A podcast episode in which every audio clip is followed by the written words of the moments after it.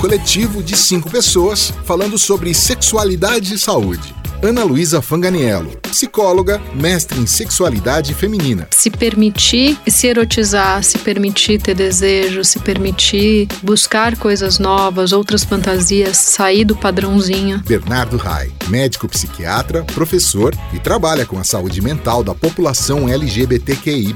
É possível ter uma vida sexual saudável sem seguir normas e padrões estipulados pelos outros.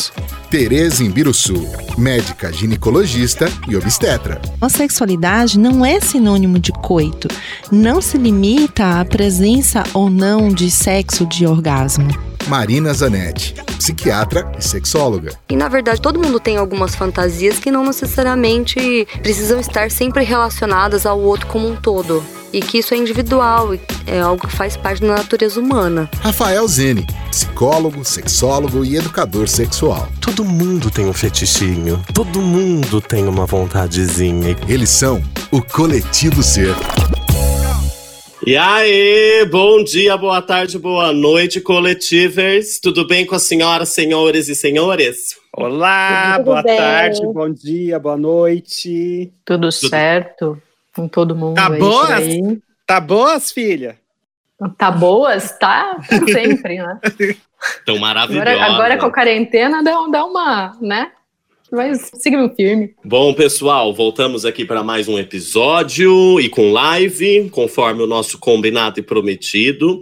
E o episódio de hoje tá babadeiro, gente. É babadeiro daqueles assim, super solicitado. Todo é, durante o ano passado, durante as gravações dos outros episódios, sempre vinha uma pergunta a respeito do tema de hoje, que é sexualidade infantil. Então, além de uma ilustre convidada, o tema proposto, é, ele é comumente abordado nos com nossos consultórios, nas nossas rodas de amigos com filhos, por professores também que possuem é, muitas dúvidas a respeito.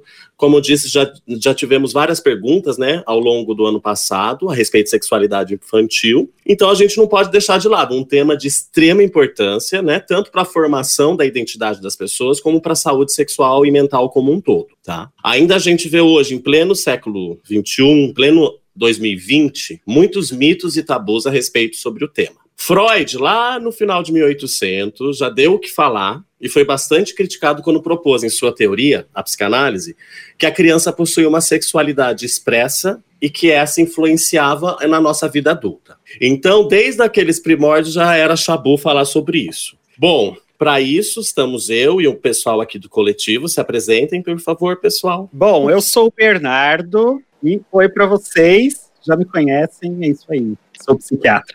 Eu sou a Ana Luísa, psicóloga daqui, tamo junto, é isso aí, é nós. Eu sou Marina, sou psiquiatra também. Tereza, tem a Tereza, que deve ter tido algum ah. probleminha técnico, mas Tereza está conosco também. Logo mais ela dá um oi. E tem Rafa Zene. Eu mesma.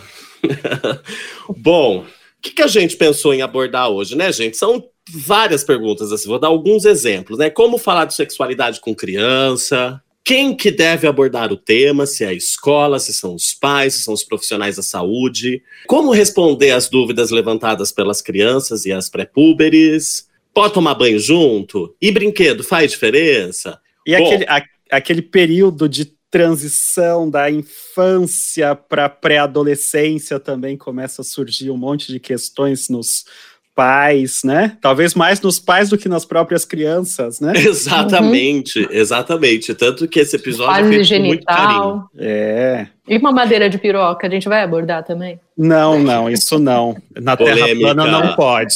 Na Terra plana não pode falar disso. Bom. Esse é o final. É. Essa e outras dúvidas, então, serão abordadas no episódio de hoje sobre sexualidade infantil e para isso convidamos alguém babadeira no tema, a rainha do podcast, Ana Canosa. É isso aí. Oiê, tudo uh! bem, querido? Olá! Seja bem-vinda. Obrigada, muito obrigada pelo convite. É um prazer estar aqui com vocês, viu? É uma honra tê-la conosco. Muito obrigado mesmo, viu, Ana? Pessoal, Imagina. falando da Ana, ela é psicóloga, ela é educadora sexual, escritora de vários livros sobre o tema de sexualidade e saúde sexual. Ela é professora e coordenadora de cursos de formação em sexualidade também. E a Ana também possui um, um podcast incrível que se chama Sexoterapia. Bem-vinda, Ana. Obrigada, viu? É um prazer estar aqui. Arrasou. Bom, gente, vamos, podemos começar, né, com aquelas perguntas babadeiras que todo mundo recebeu um pouco, né, das, das pessoas, dos amigos, dos ouvintes, e poderíamos começar pela parte de educação sexual, o que, que vocês acham? Uhum. Acho ótimo. Quem cuida da educação sexual das crianças? Olha só, no Brasil, e também é uma é, realidade de alguns outros países, quem cuida da educação sexual das crianças são as mulheres, são as mães. Né? Claro que a gente pode é, fazer várias reflexões em cima é, dessa pedagogia, vamos dizer assim, né, de que tipo de educação sexual nós estamos falando. Mas quando a gente pergunta para as pessoas, quando você era criança, né, ou quando você pergunta para os adolescentes, né, quem que fala sobre o tema com você dentro da sua família, são as mães que fazem. Né? Claro que algumas vão trazer umas série de reforço de pedagogias que é, culturais que têm é, relações de gênero né, é, desiguais ou que vão trazer questões que têm a ver com moralidade da religião, da sua própria cultura, da sua própria família, né, ou trazendo inclusive as crenças e as heranças que essas mães têm da sua história de vida e das pessoas da sua família anterior, dos seus pais, né, das suas tias, etc, etc. Mas quem faz são as mulheres ainda. Né?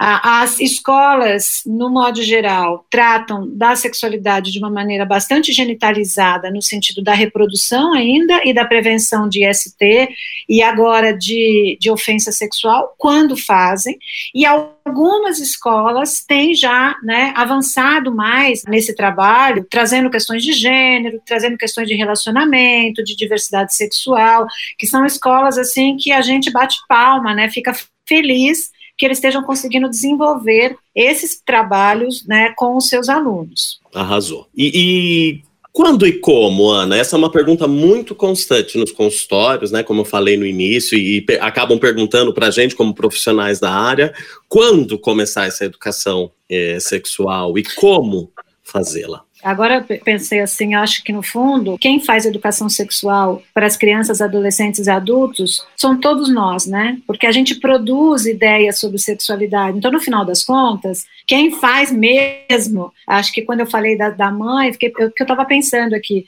quando eu falei das mães, é essa coisa mais formal. Quem fala para mim? Agora, uhum. a gente está ouvindo sobre sexualidade o tempo todo. Isso também é educação sexual. Né? Então, a mídia faz a sua, a religião faz a sua, né? a política faz a sua, quer dizer, as pedagogias que a gente chama de pedagogias culturais, ou seja, essas, esse modo de falar, é, de ensinar sobre conceitos através da, das questões visuais, das questões de narrativas. Então, no final das contas, todo mundo faz. E desde a infância, se você pensar, por exemplo, que toda família normalmente tem uma expectativa sobre seus filhos, e eu acho que a expectativa sobre crianças é natural. É muito difícil a gente não ter expectativas sobre filhos, sempre, né? Mas a expectativa sobre gênero dos filhos, ou sobre o que aquele gênero vai trazer para mim como família, então se eu tiver uma filha menina ou menino, etc., né?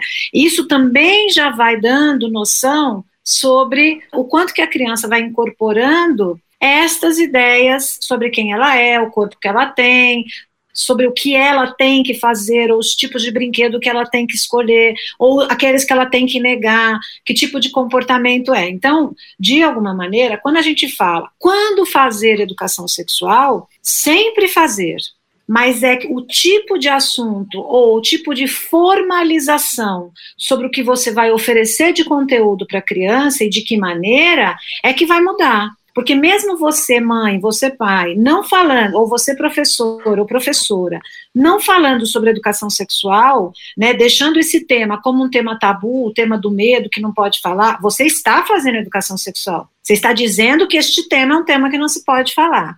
Então, quando a gente diz a educação sexual, a gente vai, vai fazer ao longo de toda a vida é o quanto que a gente vai ensinar sobre o corpo, sobre a higiene do corpo, sobre a intimidade, sobre as brincadeiras, sobre os afetos, sobre como falar dentro de casa da relação afetiva dos pais quando eles têm, né? Sobre como falar de famílias diferentes, sobre como falar sobre aquela pessoa da família que tem orientação homoafetiva ou que tem uma identidade transgênero, uma identidade não binária. Então, assim, tudo isso é fazer educação sexual, né? Então, é, a gente sempre vai ir ensinando a criança para ela ir compreendendo o corpo dela, para ela ir incorporando as sensações que tem a ver com a sexualidade, ou de modo mais genital, quando ela realmente toca nos genitais e obtém algum tipo de prazer, ou de modo afetivo, de quando ela abraça, de quando ela beija, dos contatos dos corpos. Então a gente sempre vai tentar ajudar a criança a organizar isso no, durante o desenvolvimento dela. Eu tenho um pensamento, isso é meu, né, que eu acho que a gente vai construindo o que eu, Ana Canosa, chamo de saber sexual que é quase a nossa, a nossa bibliazinha, o nosso dicionário do que a gente vai tendo, entendendo sobre a sexualidade da nossa vida a partir das experiências, crenças, vivências, etc. Esse saber, ele começa com a sensação. Então eu vou lá e sinto. Sinto no corpo, sinto o beijo, o abraço, sinto o seio da mãe, o corpo do pai, ou o corpo da outra mãe, enfim, né? Eu vou sentindo. Depois eu vou agregando a essa sensação uma emoção que é uma emoção que pode ser positiva, de alegria, de obtenção de prazer, como pode ser negativa. Né, de medo, de ser violada, de ser ameaçada, ou de culpa, ou de desprazer. Então, essa emoção, quem vai nos referenciar essa emoção é o mundo adulto, é a cultura. Porque quando eu, né, tenho alguém que diz para mim, tira a mão daí, não pode fazer isso. Então eu começo a agregar uma emoção de contradição, uma coisa assim meio, meio ansiosa, meio não pode, meio culpada. Então, essa emoção negativa, ela vai sendo associada a determinadas sensações. E você vai, ao longo da sua experiência, construindo, por último, uma racionalidade, que você vai tentando encaixar tudo isso na vida. Nossa, olha, eu senti isso aqui, eu tive essa emoção, minha mãe não gostou, então o que, que, eu vou fazer com isso? Então, tudo isso é muito racionalizado. Eu gosto de dar um exemplo, gente, eu dou muito exemplo sobre o meu filho, né? Eu tenho um filho, quem não conhece, eu tenho o Theo, eu já falo para ele, olha, filho, eu, eu, às vezes dou os exemplos seus, posso? Ele falou, pode, ele fica todo orgulhoso, provavelmente ele tem 10, daqui a um pouco ele vai pedir para eu não falar mais, né? Porque também Nem vai... falar o nome. Pelo amor de Deus, então, né? agora, ele ainda, agora ele ainda está curtindo, então, mas eu me lembro muito de uma situação assim, quando ele começou a descobrir o pênis, e ele amava o pênis dele, né? Quando ele devia ter uns dois anos e meio, tirar a fralda, é aquela fase em que as crianças começam a olhar muito para os genitais, tocar muito nos genitais, né? E ele tinha essa fixação assim no pênis, fazia helicóptero do pênis, adorava, e ficava pegando no pênis o tempo todo. Qual era ali meu papel como mãe de tentar fazer com que ele pudesse ter a sensação positiva em relação ao, ao pênis dele, porque ele gostava, né? Mas que ao mesmo tempo eu teria que, de alguma maneira, socializar essa criança, porque, de alguma maneira, não dá para ele ficar pegando no pênis dele o tempo todo. Não é todo mundo que aceita, a sociedade mesmo, né? Quando você vai para a cultura, existe um pudor, existe uma normatização social do comportamento sexual. Importante, porque a gente, como cultura, precisa, de alguma maneira, normatizar isso a partir da nossa vivência. Então eu falava assim, filho, tá coçando? Primeira coisa que eu perguntava era se estava coçando. Aí ele, porque podia estar tá coçando. Aí ele falava, aí ele respondia com uma cara assim de todo feliz. Eu falei, ah, então é porque tá gostoso. E eu dizia, ó, oh, legal, você pode gostar de tocar no seu pênis, mas isso a gente costuma fazer quando é, é ou no quarto, ou no banheiro, etc. Então eu ia dando essas mensagenzinhas né? Quando estava no momento de mais de intimidade, eu ia um pouco mais, dizer, ó, oh, o seu corpo é o seu corpo, não é para as pessoas tocarem. Ele era muito pequeno ainda. Então, não adianta você construir uma, uma teoria, uma explicação enorme. Como ele é uma criança pequena, eu precisei repetir este padrão do filho. Então, quando a gente estava, por exemplo, com família junto, eu dizia, filho, lembra aquela história? Pinto, né? Para ele já, opa, se ligar. Depois, então, a criança você precisa repetir várias vezes Óbvio, você faz isso de um jeito em que a criança se sinta protegida, você não vai falar para todo mundo da família, tira a mão do pinto aí, meu menino, né? Você não faz isso, você faz isso com delicadeza, você faz isso com o seu olhar. Ó, lembra que a gente já conversou? Lembra? Aí um dia, né, ele estava ele tava fazendo cocô no banheiro e eu deixava a porta entreaberta, então um pouco mais, né, para ele ter essa, essa ideia de intimidade do banheiro, mas eu não podia fechar a porta, ele era uma criança pequena. Deixei lá, deixei um tempo, deixei um tempo, deixei um tempo. Theo, Theo, o cara, o bicho demorando, né? Porque ele acostumava a chamar quando ele tinha terminado de fazer o cocô. Aí quando eu cheguei assim na, na porta, eu dei uma batidinha na porta e fui, fiz assim, porque achei que estava demorando, ele estava com a mão no pênis, feliz ali na privada, olhou para mim e falou: mãe, meu momento, vai para a sala, depois eu chamo. tipo, meu momento, dá licença. Ele tinha entendido. Ele, então aí ele, ele deu um jeito de fazer. Bom, então tá, então eu posso, tem que ser no banheiro, vou aproveitar agora, mãe, sai daqui. Então, assim, ele já vai construindo na cabeça dele aquilo que dá, aquilo que não dá, de um jeito que seja, vamos dizer, tranquilo para a criança. Né? Então, tudo quando a gente vai falar sobre sexualidade na infância tem esse referencial. Quem é essa criança? Qual é a vivência que essa criança tem? Como ela está com o corpo dela? O que, que ela está sentindo? Aonde eu posso ir? Então a gente vai respondendo aos poucos com alguns valores que a gente tem que construir como família. Quais são os valores? Ou como escola, né, que, que acolhe crianças pequenas. Quais são os valores que você tem? Você tem valores de que o corpo produz prazer? Legal, você vai passar isso. Você tem valores de proteção a essa criança contra ofensa sexual? Legal, você vai fazer. Você tem quais são os seus valores? Você tem valores de que a criança tem que respeitar e negociar o corpo do outro? Os pais têm que construir esses valores para, na hora de poder responder, responder de um jeito que seja coerente aos seus valores, ajudando a criança nessa é. linguagem. Porque a gente está o tempo todo fazendo essa linguagem, né? A criança, quando tem sentimentos, a gente vai nomeando. Isso é raiva, isso é ciúme, isso é inveja, isso é alegria. Então, com a sexualidade, a gente faz a mesma coisa. Eu ia falar isso. Eu também tenho uma filha pequena e eu sempre uso esse exemplo. Ela, ela é muito pequenininha, meses, assim. A gente já começava a fazer cócega nela se ela manifestasse alguma coisa, a gente recomenda falar para, para começar a entender o corpo, o corpo dela. Hoje em dia ela tem um primo e ela vai para cima do primo dela, agarra o primo e tal. E aí agora a gente já começa a mostrar para ela, ó, perceba se ele tá gostando, se ele não tá gostando. Como é que é isso?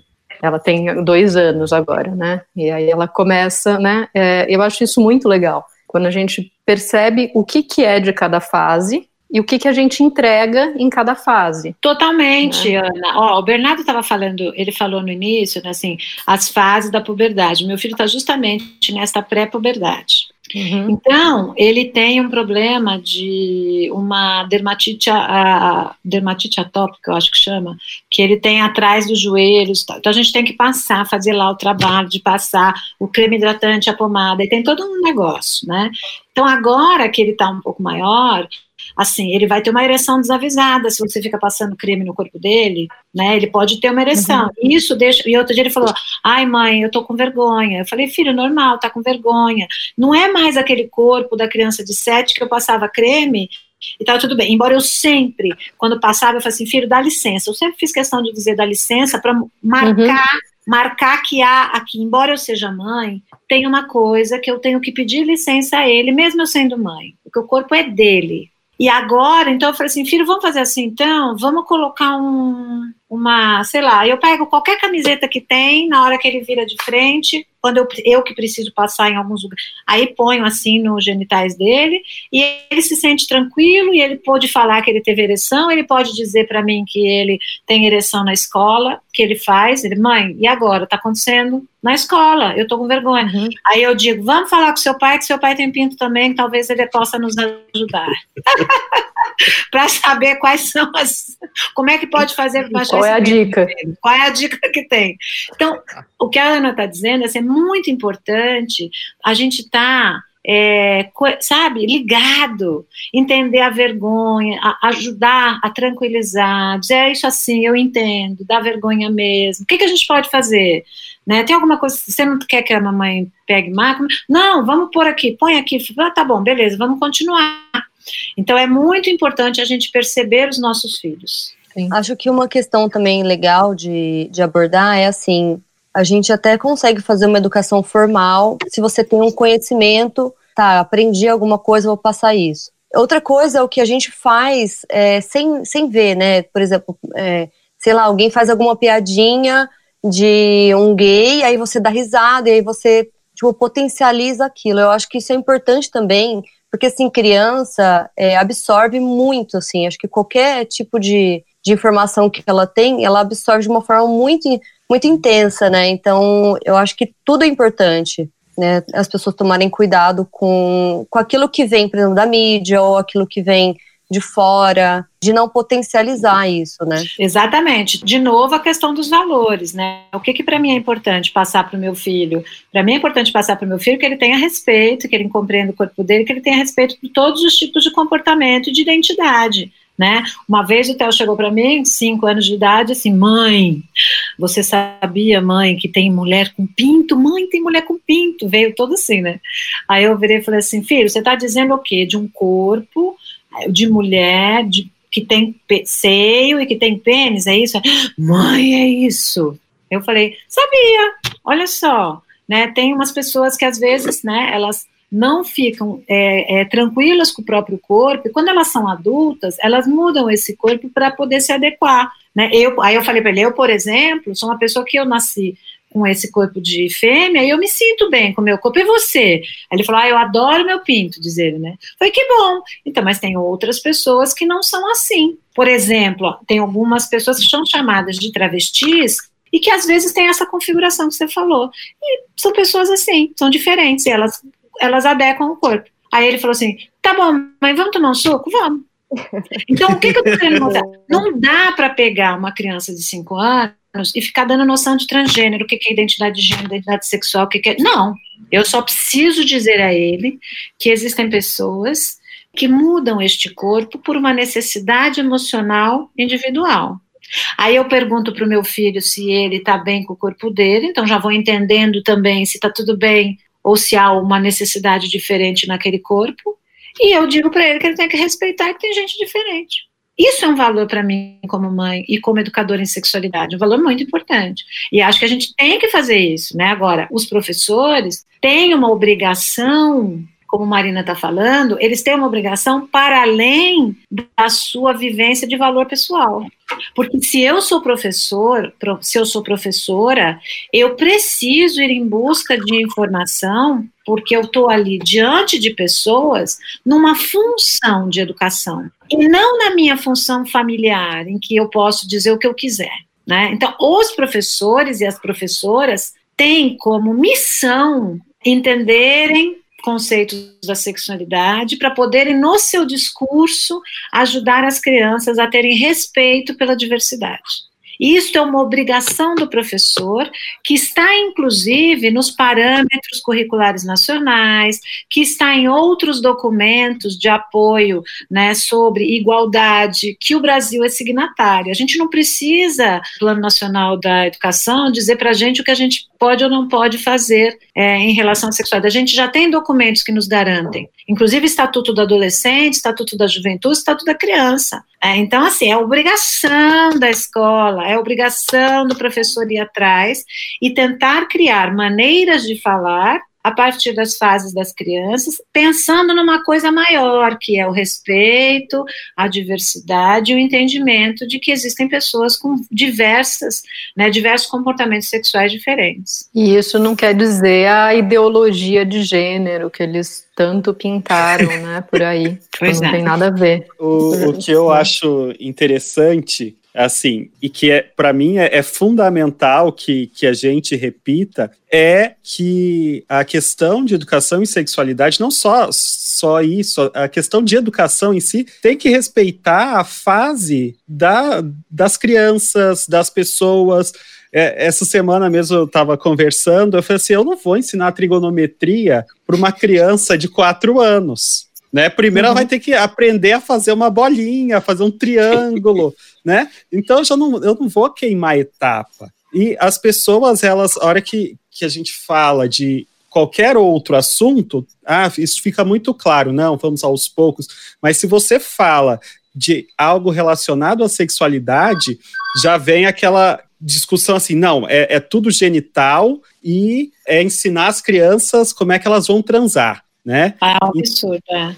É, e aí, uma coisa que você disse que eu acho que é importantíssimo, e aí dá pano para manga, é o papel dos educadores, né, das mais variadas formações, na educação sexual das crianças. Só que de onde viria essa formação? Porque as faculdades, a princípio, não abordam nada disso. Eu sou médico, sou psiquiatra, a faculdade de medicina, o que aborda sobre sexualidade é mínimo, né? E quase sempre voltado para algo patológico, né? A então, faculdade de psicologia também está ali, ó. E é de pedagogia, então? Então, e aí? Que é que o patológico né? ou reprodutivo, né? É, eu acho que existe, por exemplo, iniciativas de propostas inclusive de você, por exemplo, colocar na matriz da, do currículo das, das formações e das graduações, né, uma carga horária em, sexu em sexualidade. Né? A própria Unesco coloca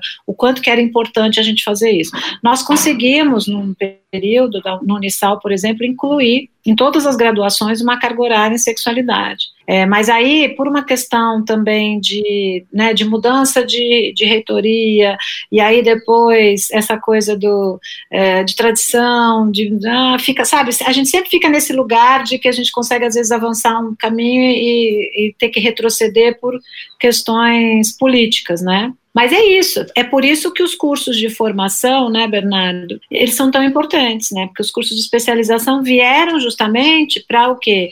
Para cumprir aí uma função, né, de fornecer, né, formação continuada para os profissionais que, que vão trabalhar com gente, porque a sexualidade está dentro da gente o tempo inteiro, né? Então, é uma pena que a gente ainda não tenha conseguido avançar.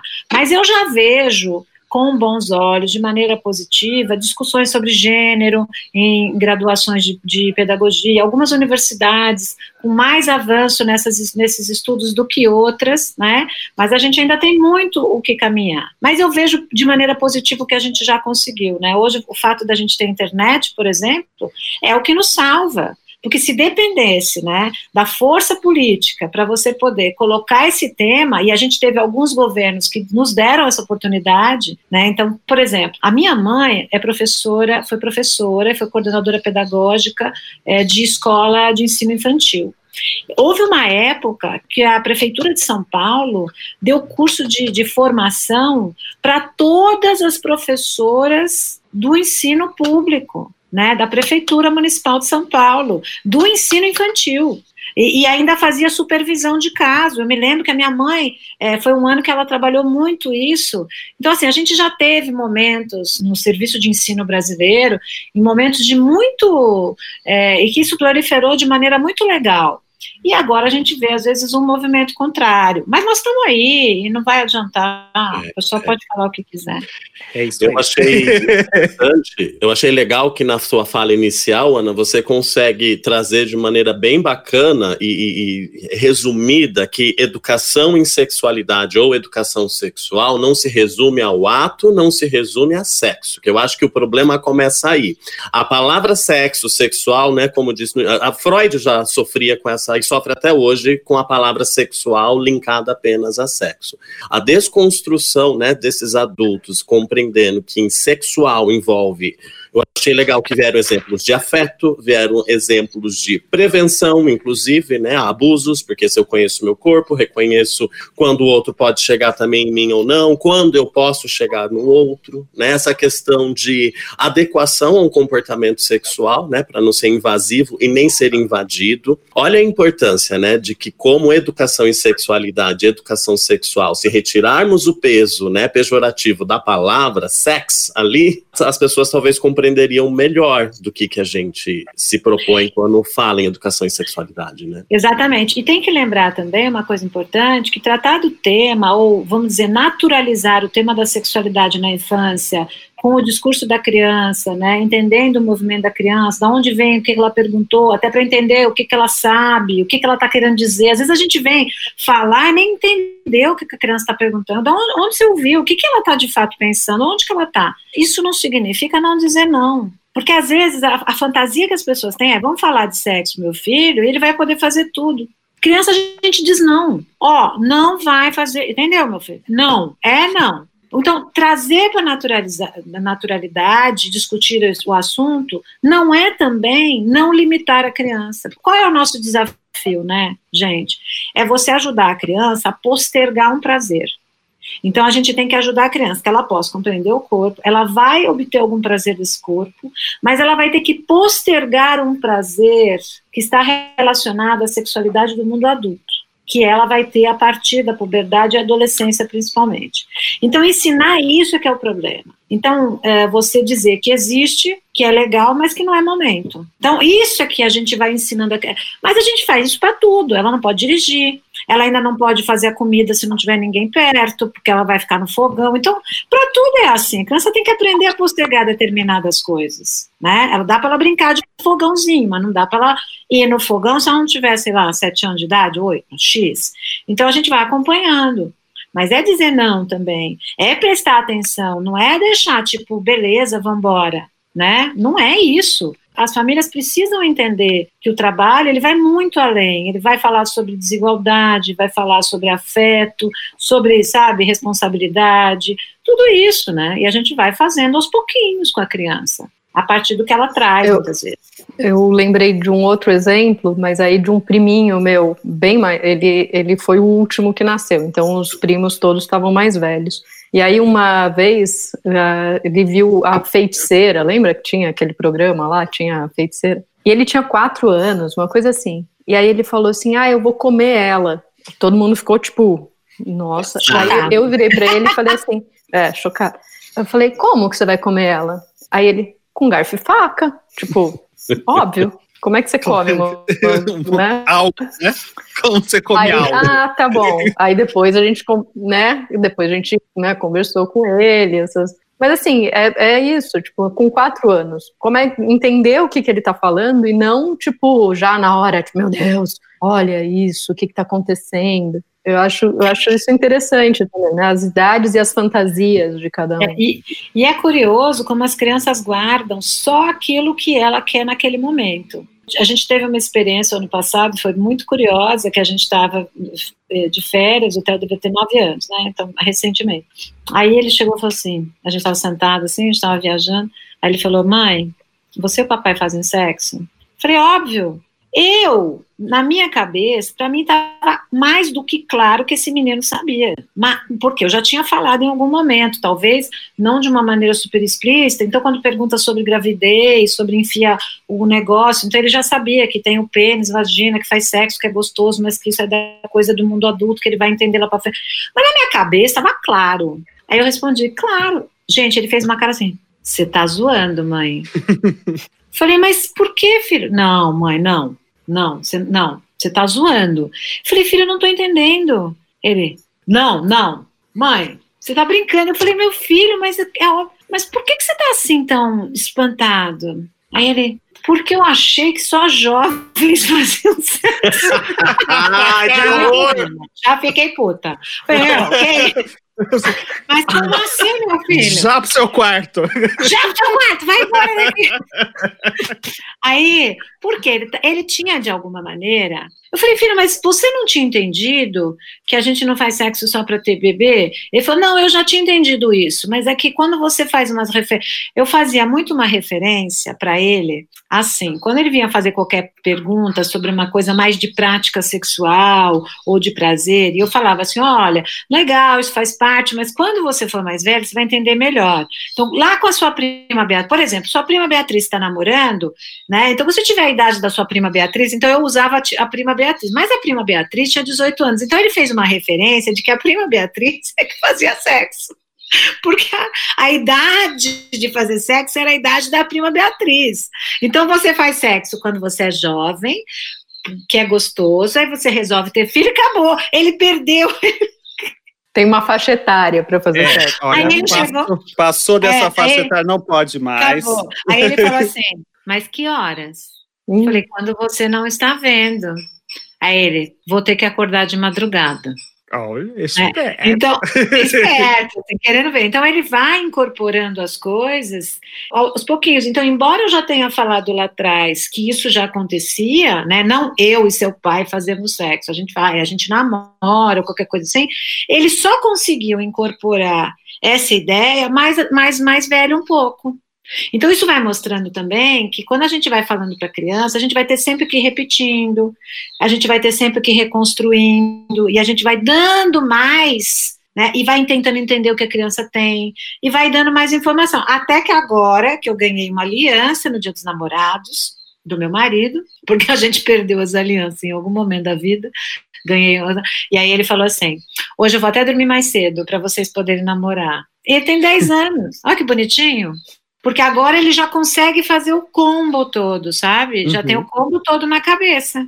E ele é pré-púbere, então daqui a pouco ele vai começar também a ter esses ímpetos com outras pessoas. Legal. Tem dois comentários aqui que eu acho que são bem interessantes do pessoal que está junto com a gente na live. Um é da Talita e ela falando da contradição ou eh, quando você divide essa educação com outra pessoa, né?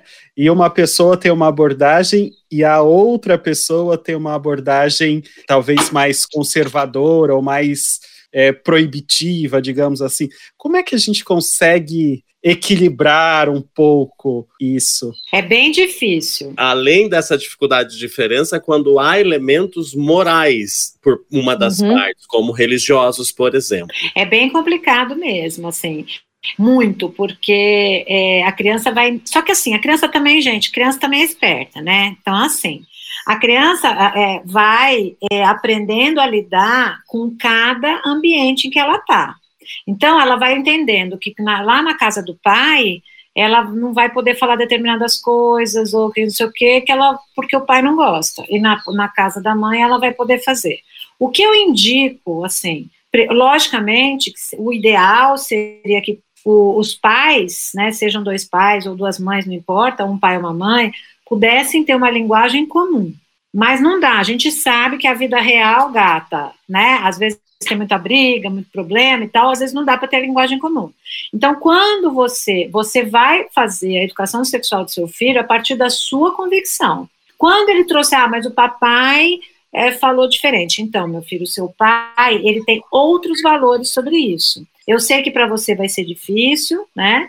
Mas é isso, seu pai tem outros valores, então você também tem que respeitar um pouco os valores que seu pai tem. Mas o que, que a mamãe acha é o seguinte, aí você vai fazendo a partir de você.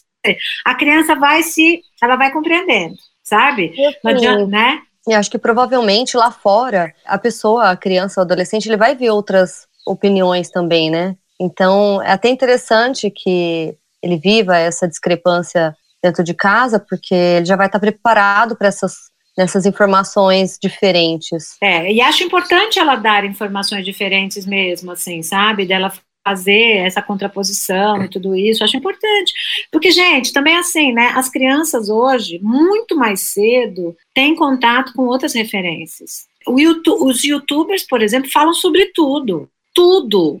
Tudo. Entendeu? É um negócio assim. Então, essas crianças muito cedo já têm informações sobre gênero, sobre relacionamento. Então, é importante que a gente vá ajudando, entendendo, né? Para tentar fazer. Ó, tem gente que pensa assim, aqui dentro a gente pensa assim e tal. Mas é um dilema mesmo da amiga, é dilema. Conversa muito, conversa muito. Olha, seu pai pensa diferente, a mamãe pensa diferente, isso às vezes acontece, sabe? Conversa bastante. Pode dar outros exemplos também, né? Tipo, nesse, nesse momento aqui, tipo, do, sei lá, do carrinho, o teu pai quer, tua mãe não quer, né? Não, não fica focado só da sexualidade, pode ser legal também, né? É.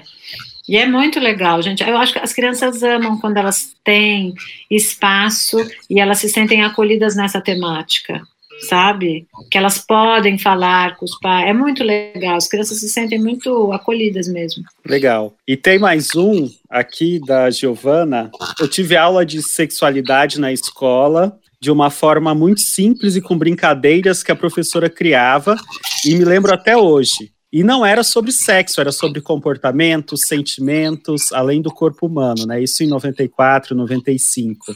Né? Que sorte. A Giovana está falando daquele período que eu, olha, para vocês terem uma ideia, esse foi um período maravilhoso no Brasil. A gente sempre teve educação sexual no Brasil, é, na história do Brasil de diversas maneiras, ou de um jeito muito focado para IST, né, porque na época chamava DST, ou para higienizar, né, tipo, ou para ou para botar moral, mas a educação sexual pode ter essas vertentes, né? Para que que eu quero fazer? Eu quero para moralizar, eu quero com o intuito de evitar gravidez ou evitar DST, né, para higienizar ou para provocar reflexão. O primeiro curso que teve de educação e sexualidade em São Paulo foi em 1994, foi quando eu fiz a minha primeira pós, lá atrás.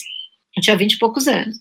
Já tinha, já havia um curso no Rio de Janeiro e havia um curso em Brasília. E essa foi a época, um pouco, então, na década de 90, são Paulo, principalmente Minas, Rio de Janeiro, eles estavam muito envolvidos com as questões da sexualidade. Foi um período de muito, muito profícuo. A gente, a gente estudou, foi quando a Esbrache também se ampliou a sociedade brasileira, começaram os cursos, os profissionais começaram a falar de uma maneira livre sobre isso. Foi muito gostoso. Então, e essa, então, acho que isso aconteceu até mais ou menos 2010, mais ou menos, quando Uh, depois o movimento, vamos dizer, um pouco mais conservador começou a voltar, voltar, voltar, e aí começou de novo, aí começou essa ideia da ideologia de gênero, e as coisas começaram a entrar em foco. Mas essa experiência que ela teve foi a experiência que muitas pessoas tiveram nessa época, sabe? Que foi muito legal, né? É, infelizmente se perdeu um pouco, mas acho que tem muita gente que também tem isso. E ela acrescentou aqui, diz que estudou em escola pública, então ela deve ter Olá, é. aquele grupo que eu falei lá de trás, tá vendo, Giovana? Uhum. É isso aí.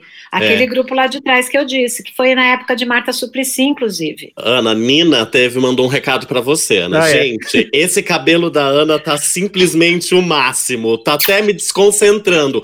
Viu, gata, ah, beleza? Então Tira feliz. a atenção das pessoas. Gente, obrigada, porque eu tô tão feliz. Eu preciso disso. Eu preciso do reforço emocional, porque porque tá pesado, viu? Nem todo mundo tá gostando, mas eu tô amando, obrigada. Ah, pessoal, agora tem, Ana, é, questões, até pensando, né, que a maioria das dúvidas vem de pais, principalmente, uhum. né? Uhum. E eu acho que ficou um tanto quanto claro até o momento da importância da criança receber educação em sexualidade, os pais também precisam, né? É, às vezes rever alguns conceitos, perceber que sim, a gente mudou algumas a maneira de abordar determinados assuntos, não somente ao sexo, né, mas em relação principalmente à orientação sexual, identidade de gêneros, ficou bem enfatizado, né, pais, a importância de vocês se atualizarem também. Que não é incomum vários adolescentes, né, que vão para o mundo, vão para a escola, aprendem um monte de coisa e trazem e ensinam seus pais também. Isso eu acho legal dessa educação em sexualidade contrária, né? Onde os pais recebem dos seus filhos adolescentes ou até crianças.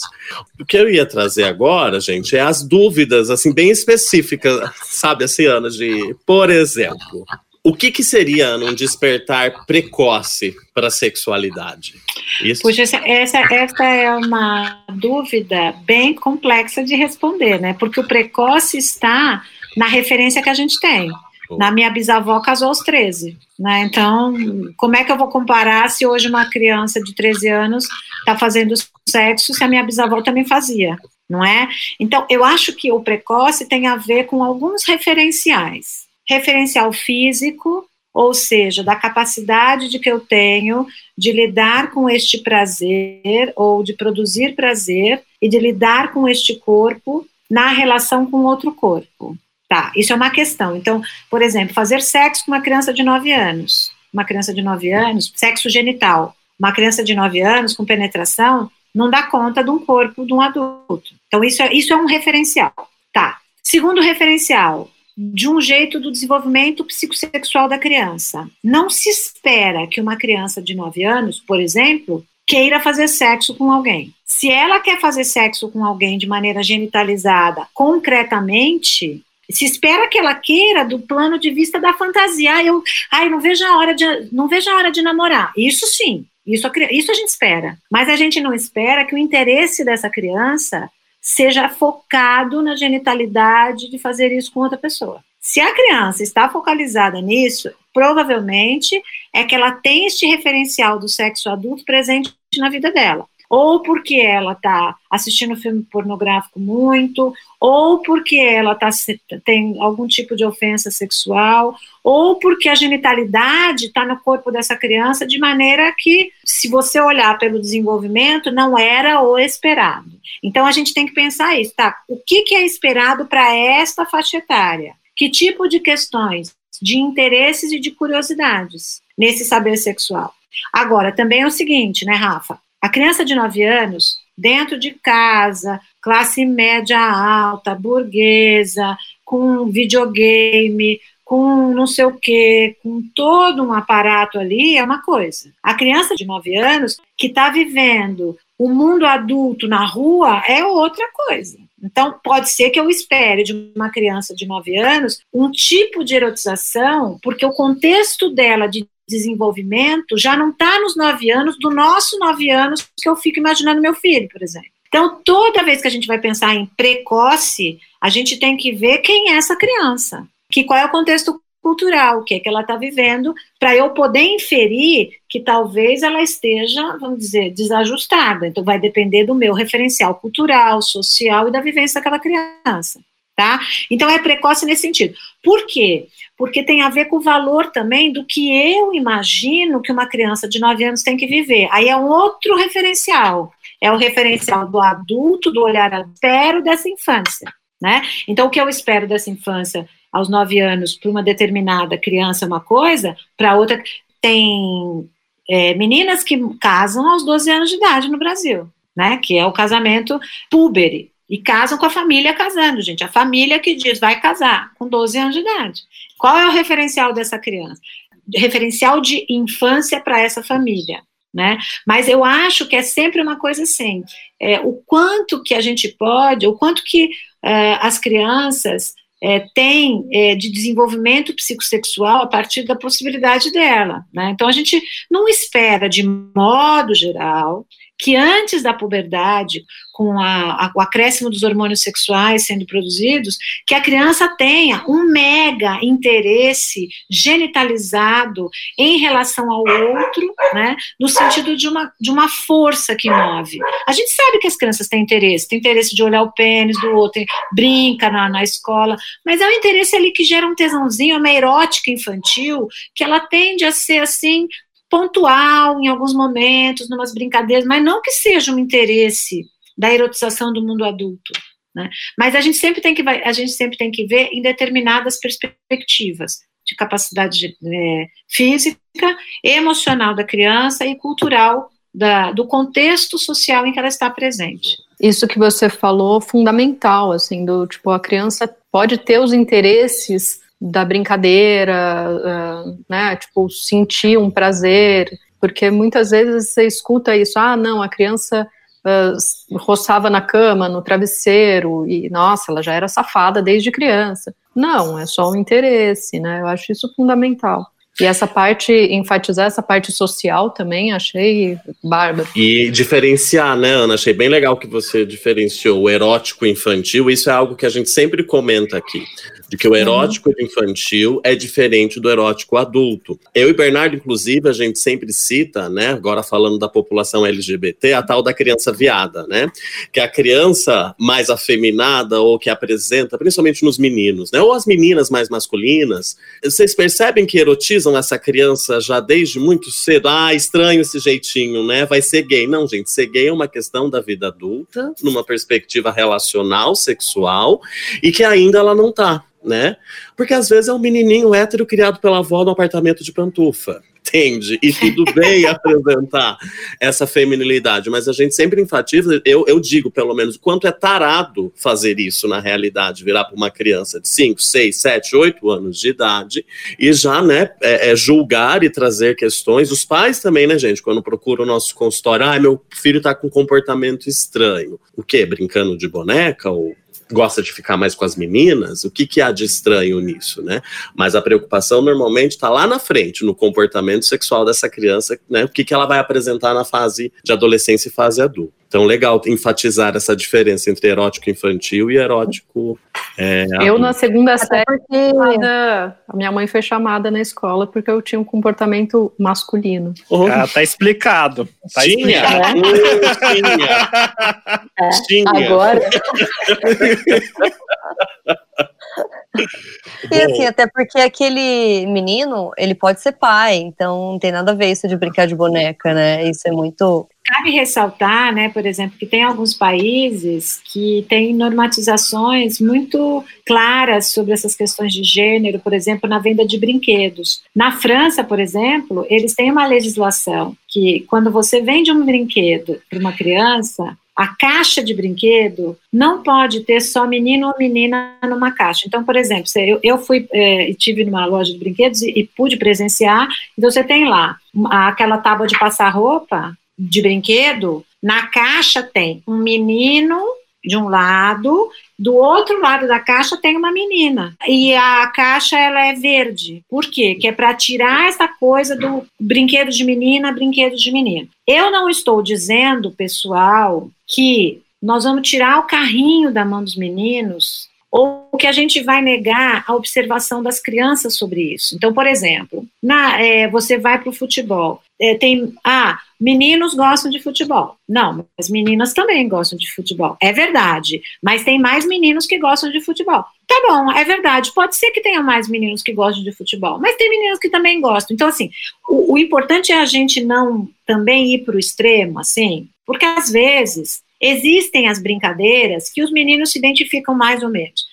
Se isso é tudo construído socialmente, a gente ainda não sabe. Eu acho que uma grande parte é construída socialmente, de fato. Mas será que se não tivesse a construção social, as meninas teriam tanto interesse no futebol? Não sei responder esse negócio. Eu só sei responder que as meninas que gostam de futebol têm que ter o direito de gostar da porra do futebol. Que saco que a gente dizer que não. Que os meninos têm que brincar com a porra da boneca. Agora, se eles vão se interessar tanto ou não, num mundo ideal sem gênero, não sei. Agora, a gente sabe que muita gente sofre e muita gente é amputado e castrado pela cultura na questão do você não pode brincar disso aqui, ou você parece masculina, ou, sabe, pô, pai de encher o saco das crianças, cacete, deixa os crianças o que querem, porque até sete anos de idade as crianças não têm isso, não. As crianças estão brincando um com o outro, estão nem aí. Agora, a partir dos sete anos, a gente vai observar um movimento meio natural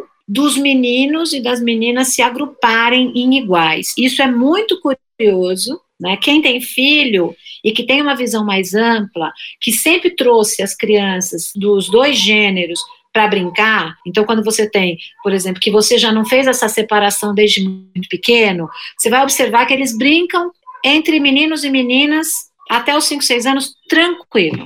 É meu amigo ou minha amiga. Não tem essa de é meu amigo menino. Agora, sete é curioso. Começa a ver uma movimentação de iguais. É muito interessante observar. O Freud já dizia que isso acontecia pela identidade, né? Que era aquela fase em que você cria uma identidade entre iguais e que você vai você vai se protegendo e constituindo a sua identidade no grupo de iguais de, no, no gênero. É muito curioso. Ah, então, mas tudo bem, então eles já vão fazer isso. Não fica vocês, como professor e pai, enchendo o saco. Eles já vão fazer isso naturalmente. Deixa o curso natural.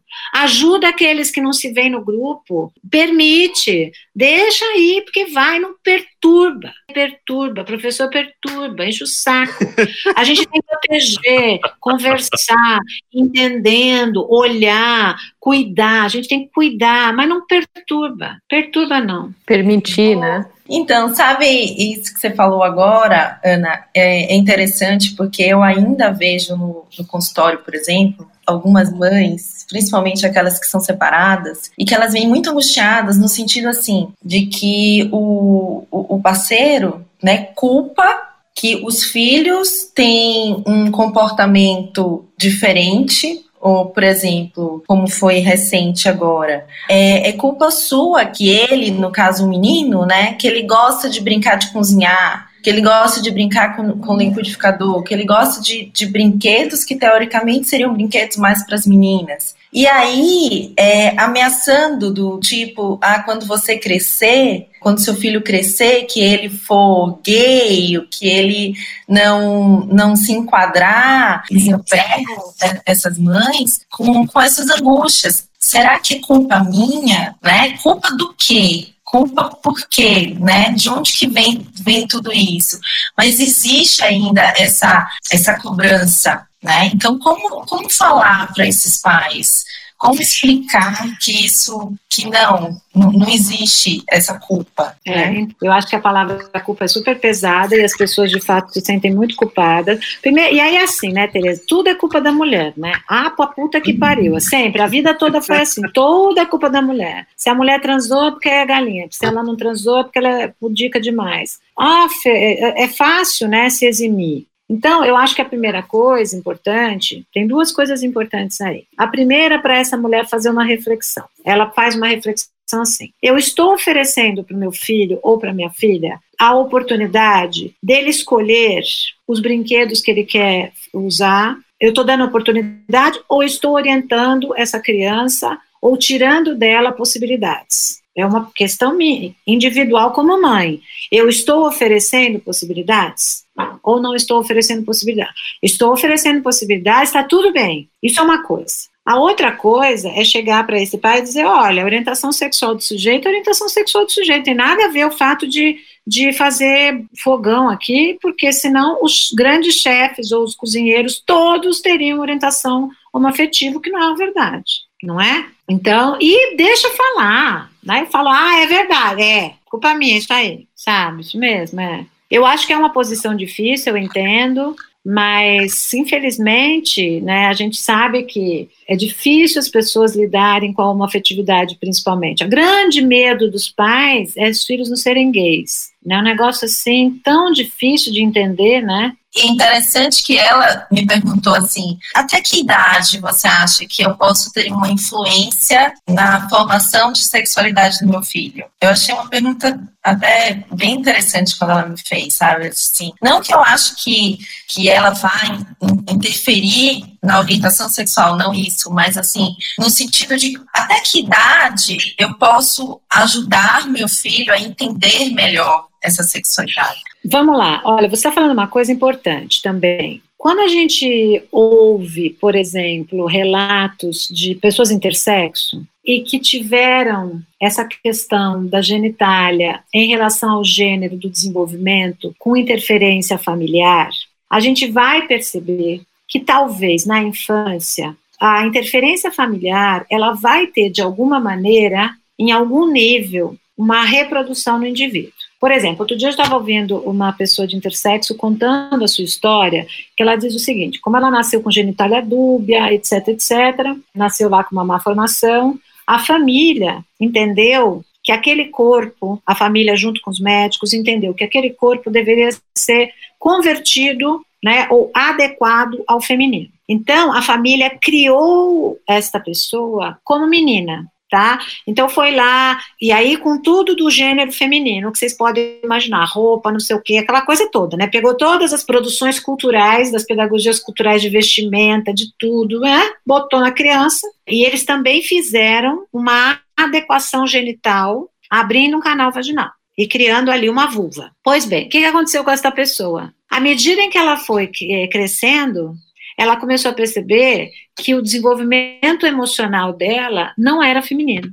E começou a passar por um sofrimento muito grande, porque o corpo dela foi adequado ao feminino antes que o emocional dela de identidade fosse já mais compreensivo para ela dizer, gente, ó, o negócio é o seguinte, eu sou é, eu sou é homem, me sinto como homem, não vamos botar esse corpo aqui, adequar esse corpo, porque então veja, houve uma influência, Teresa, familiar no comportamento dessa criança, que não foi e até genital, que não foi suficiente para modificar como esta criança se sentia na sua identidade sexual. Então, se você me perguntar, é possível que uma família vá orientando a criança genitalmente para um sexo, para um gênero ou para o outro, ou para uma orientação sexual, porque são duas coisas diferentes, uma coisa é a identidade, outra coisa é o desejo, é possível que essa criança, de alguma maneira, incorpore. Mas é muito difícil que isso fique presente se a identidade dessa criança for muito diferente, porque eu acho que tem um componente da identidade e da orientação sexual, inclusive a gente nasce com ele, tem um componente que é, é neurofisiológico, eu não sei nem como a gente chama, né, que vai para além do que a cultura é possível de destinar, sabe? Você fica ali dizendo, olha, não, não, não, mas chega uma hora que não dá para, não dá, você está falando para mim, mas a hora que eu começo a me, a me destacar da família, a hora que eu começo a criar minha individualidade, eu vou ter que lidar comigo, né? Então eu entendo a questão, tanto que o próprio Freud, né, a própria psicanálise vai falar um pouco sobre essa questão da interdição ou da família produzir comportamentos. Então é possível que a família produza determinados tipos de dinâmica, é possível que algumas, eh, algumas pessoas tenham uma influência maior familiar ou outras menos, mas eu acho difícil dizer que só a influência familiar poderia produzir um determinado tipo de comportamento. Agora, vamos lá. Aí é uma pergunta para os meninos também. Não sei se os meninos têm algum tipo de informação sobre isso, ou experiência de vivências de pacientes, ou de, ou de vivências de colegas, etc. Tem uma outra questão, né? A questão da, da, de você acostumar a criança a um determinado tipo de prazer. Será que isso é possível? Tipo, você pega a criança e você começa a ofender sexualmente a criança, e você começa a colocar a criança numa realidade de prazer com determinado gênero ou outro, será que isso, de alguma maneira, por si só, vai interferir na orientação da criança? O que, que vocês acham?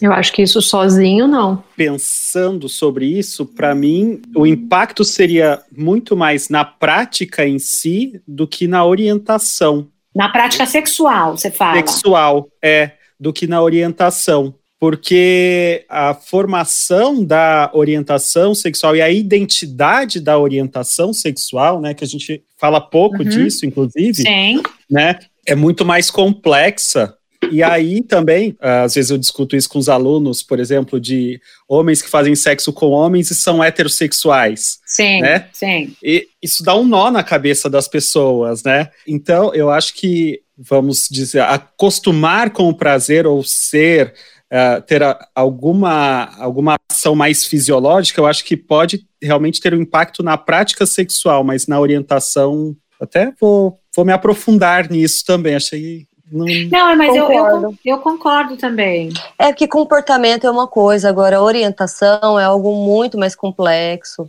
né? Que vem e a pessoa não tem controle. Então, independentemente do que ela tiver como educação, eu acho que a orientação, ela vai, em algum momento, ela vai se impor de alguma forma. Eu também acho que na hora que vem o tesão, né, gente, a orientação vai, não tem muito jeito. Eu acho que é, né, mas é, é muito louco, né, Bernardo, porque a gente vê, por exemplo, isso muito claro. A pessoa dizer, por exemplo, que a sua orientação afetiva é uma e a sua orientação sexual é outra. Então, ah, eu gosto de, eu prefiro namorar com mulher, mas eu gosto de transar com homem. Isso é muito engraçado. E não é porque eu gosto de transar com homem só por causa do pênis do homem. Tudo bem, às vezes é, porque isso é prática. Uhum. Eu gosto de transar com homem porque tem uma energia diferente. Então eu escuto minhas pacientes falarem isso o tempo todo, né? E as pessoas se confundem muito, ficam muito angustiadas com isso. É, é curioso, né? Quanto mais a gente abre a conversa, o diálogo, mais a gente vai vendo que essas orientações e a, identidade sexual, a identidade de gênero,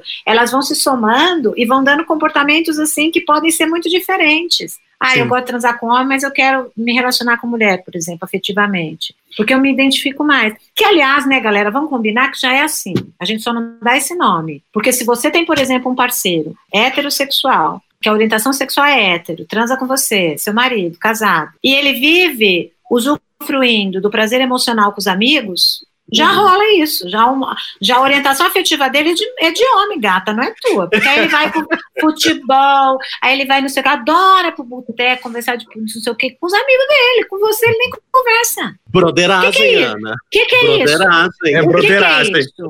ou a gente mesmo, ou a gente mesmo. Você está dizendo assim: eu adoro, eu converso com as minhas amigas, eu, preciso, eu adoro minhas amigas, eu, a quem me entende são as minhas amigas. Pronto, a sua orientação afetiva é com mulher, gata. Você só não deu esse nome ainda. Se tu pudesse, tu namorava com a mulher. E é interessante Não é? como é, Sim. não, e como pessoas, elas, e aí no, no consultório, na nossa prática clínica, como isso gera angústia nas pessoas, né? Porque socialmente é visto como o, o demônio, né? Então, a hora que você começa a aprofundar essas questões, as pessoas elas vão ficando ansiosas, vão ficando preocupadas, né? É. Não, agora eu sou viado, é isso? Você tá querendo dizer que agora eu sou viado? E se for também, né? Eu acho muito complicado porque a humanidade faz muito isso, né? Ela traz muitos conceitos e coloca as pessoas em caixas. E não, a gente é, nós somos seres múltiplos e a gente pode gostar de muitas coisas e a gente vai decidir o que a gente quer fazer também. Né? É. É, eu acho que se conhecer não necessariamente implica num comportamento, né? Mas é riquíssimo a pessoa se permitir se conhecer. Eu acho que é, É. maravilhoso. E é fluido, né? Nem a gente vê. É, em algum momento alguma coisa faz sentido, lá na frente já não faz mais. E você não precisa, para você poder permitir que o seu filho ele vá tendo esse desenvolvimento, você não precisa pegar o batom e botar na boca do seu filho, menino, para isso, para ser moderno, nada disso. Você deixa acontecer. Agora, se um dia seu filho for no banheiro e falar, ah, mãe, posso passar esse batom? Pode, passa aí, mas não vai me quebrar a porra da ponta do batom, meu filho. Não vai estragar o batom do seu mãe. Não vai Aí, comer né? o batom, né? Não vai comer o batom. Aí passa o batom e fala, o que você achou? Ai, achei meio esquisito. Então tá. Agora, quando for tirar, não vai me dormir com essa porra desse batom, não é só que vai manchar, meu filho. Pronto, acabou. É isso. É muito mais importante isso, ensinar isso, né, Ana? Não dormir de batom, é isso. Sabe? É. Porque, Agora, se para o meu filho for uma questão, ah, vai ter que usar o batom toda aí tudo bem, eu vou tentar olhar isso de um outro jeito, vou tentar ajudá-lo a entender. Agora, é- gente, é menos, sabe, é menos problema, é mais acompanhar, é ir dando a informação, é permitir que possa ser ampliado, é não castrar e acompanhar a criança, né? Do É. que ficar, E- porque a coisa vai acontecendo. E aquilo que a, que a Tereza trouxe é sobre culpa. Eu acho que primeiro nós, como profissionais de saúde, é, é, assim muito importante que a gente desconstrua co- isso como um problema, né? Porque quem coloca o problema é a sociedade, não é o fenômeno em si. Isso. E acho que tem momento para tudo. Tem hora que pai e mãe tem que parar de tomar banho com criança, eu acho, principalmente quando a criança É. tem, tem muito. O que, que era a pergunta de alguém? É, Não, tá então, já ia a chegar, do é isso banho, aí. Tá Eu até bombando levantei a aqui. mão aqui, então já vou aproveitar e, e aí faço a pergunta. A, a Raquel perguntou: pode tomar banho com, com a criança até que idade? E tem É. uma outra também. E tem sim. uma outra da Évila. Évila, um beijo. Évila é minha aluna. Como lidar com a nudez em relação às crianças? Né? Eu acho que essas duas perguntas elas se Ótimo. somam aí, né? Não existe resposta pronta para isso. Existem alguns marcos para a gente observar, fatores para observar. Eu já tive tanto pessoas que, que, já, que contam histórias, né, de consultório, de que, putz, na minha casa, meu pai e minha mãe andavam pelado o tempo todo. Eram, af, eu não aguentava aquilo também, porque era muita exposição. Então, eu já tive pessoas me contando assim, como eu já tive pessoas me contando assim, não, lá em casa todo mundo andava pelado, tá tudo bem. Falando de um jeito positivo a naturalização. Então, o que, que eu acho? O que, que eu, Ana Canosa, acho? Se você tem na, na sua casa, é comum todo mundo andar nu, ou lidar com a nudez de uma maneira em que você é, é tranquilo, né? Tudo bem tomar banho com a criança. Tudo bem se tomar banho, você pode tomar banho com a criança até 20 e tantos anos de idade. Mas olha só, mas eu acho que há uma certa distinção nesta cultura. Se a nossa cultura fosse diferente, poderíamos pensar diferente, mas nós estamos pensando nós nesta cultura. Eu acho também importante não erotizar a relação de mãe e filho, pai e filho. Né? Erotizar, eu quero dizer assim: eu não vou transar com meu filho, eu não vou transar com meu pai, ou não vou transar com meu filho, não vou transar com minha mãe. Ah, O incesto ele é necessário, um tabu importante ainda na nossa cultura. Se lá na frente vai mudar, nós vamos estar transando com o filho, não sei. Mas aqui é importante. Então, não vou fazer sexo com meu marido na frente do meu filho. Não vou. Eu não vou erotizar o meu marido na frente do meu filho. Porque o meu filho precisa entender que, pelo menos na minha percepção, que a intimidade sexual é uma coisa, que existe um mundo adulto e um mundo infantil. Meu filho não vai dormir na minha cama. Vai eventualmente, ok, mas não vai, ele vai saber. Em relação ao banho, tem momentos que as crianças ficam muito interessadas no nosso corpo. E tem momentos que elas se esfregam no nosso corpo. Então, tinha momentos que eu falava assim: meu filho, dá para você tirar o pinto do meu joelho, por favor? E aí ele ficasse. Eu sei que ele está se esfregando. Eu sei que isso é um movimento infantil, mas eu não vou fomentar. Eu posso permitir, eu não vou brigar, mas eu não vou fomentar, não vou ficar deixando, que nem cachorro que fica na tua, no teu. Você também tira o cachorro. Tipo, meu cachorro, por favor, não é momento. Então, a mesma coisa eu digo no banho. Eu acho que quando chega na puberdade, que, por exemplo, os meninos podem ter uma ereção, as meninas podem se incomodar, eu acho que a gente precisa se retirar, sabe? Se retira, mãe e pai. Toma banho uma vez ou outra, mas se retira. Primeiro, porque a criança às vezes vai usar esse momento para se masturbar, para tocar o próprio corpo. É um momento em que ela, as crianças precisam aprender a fazer higienização, elas precisam aprender a tomar banho sozinhas. Então, veja, o banho sozinho, ele tem várias características que vão além da sexualidade. Ele vai, vai tem a coisa da autonomia, tem a coisa do espaço da privacidade. Se eu estou ali o tempo todo, eu como mãe ou como pai, no banho com aquela criança, que espaço de privacidade que essa criança tem? Então eu acho que é importante ir se retirando aos poucos. É importante perceber que as crianças normalmente na puberdade começam a ter ereção, começam a ficar com vergonha do, do a vergonha faz parte, ela é importante para a socialização. Aí fica os pais forçando a criança não, você tem que respeitar a vergonha. A vergonha faz parte, a interiorização de, de regras, né? Do corpo mudando. Então, eu acho que a partir dos 7, 8 anos de idade, a gente deve ir se retirando aos poucos. Até o momento em que a puberdade aconteça e você não precisa mais tomar banho. Eventualmente pode tomar, tem problema. O que eu estou falando é ficar, sabe, marcar tem que marcar para a criança a fase dela, ajudar a espelhar. Agora é momento que eu estou com o meu corpo, já tenho, né, estou tendo excitações, então eu preciso manter um pouco a privacidade. Está rolando uma diferença aqui agora. Tá, porque de fato, fisicamente, está rolando uma diferença. Agora, se todo mundo vai andar pelado e está tudo bem, não tem problema também. Eu acho que vai depender muito se os pais trazem essa erotização do mundo adulto muito, sabe? Fica mostrando, aí mostra que transa com a mãe, aí fica falando de sexo, aí, sabe? Eu acho que é importante a gente fazer uma certa distinção, mas acho que vai depender de cada família mesmo, de como cada família vê. Legal. E eu acho que tem algumas pessoas que também têm dificuldade de tomar banho com os filhos e às vezes se sentem mal porque não sabem lidar com seu próprio corpo, com a sua sexualidade, enfim e não, não querem fazer isso e se sentem um pouco diferentes daquelas outras que conseguem, né? E às vezes, se a própria pessoa não consegue tomar banho com os filhos, pode usar, se quiser aproveitar um, uma figura para explicar o nome dos, do, é, das partes do corpo, né? Se quiser orientar um, um, boneco, uma boneca, enfim. Mas também não se sentir nessa obrigação de de compartilhar esse momento, porque acho que isso vai fazer falta no desenvolvimento dos filhos, né? Então, gente, o episódio com a Ana Canosa agora foi super bacana, né? A gente abordou aí a sexualidade infantil. E foi um episódio que rendeu tanto, e a gente falou também de contos de fadas, que dá para fazer dois episódios, e no próximo episódio, a segunda parte com os contos de fadas.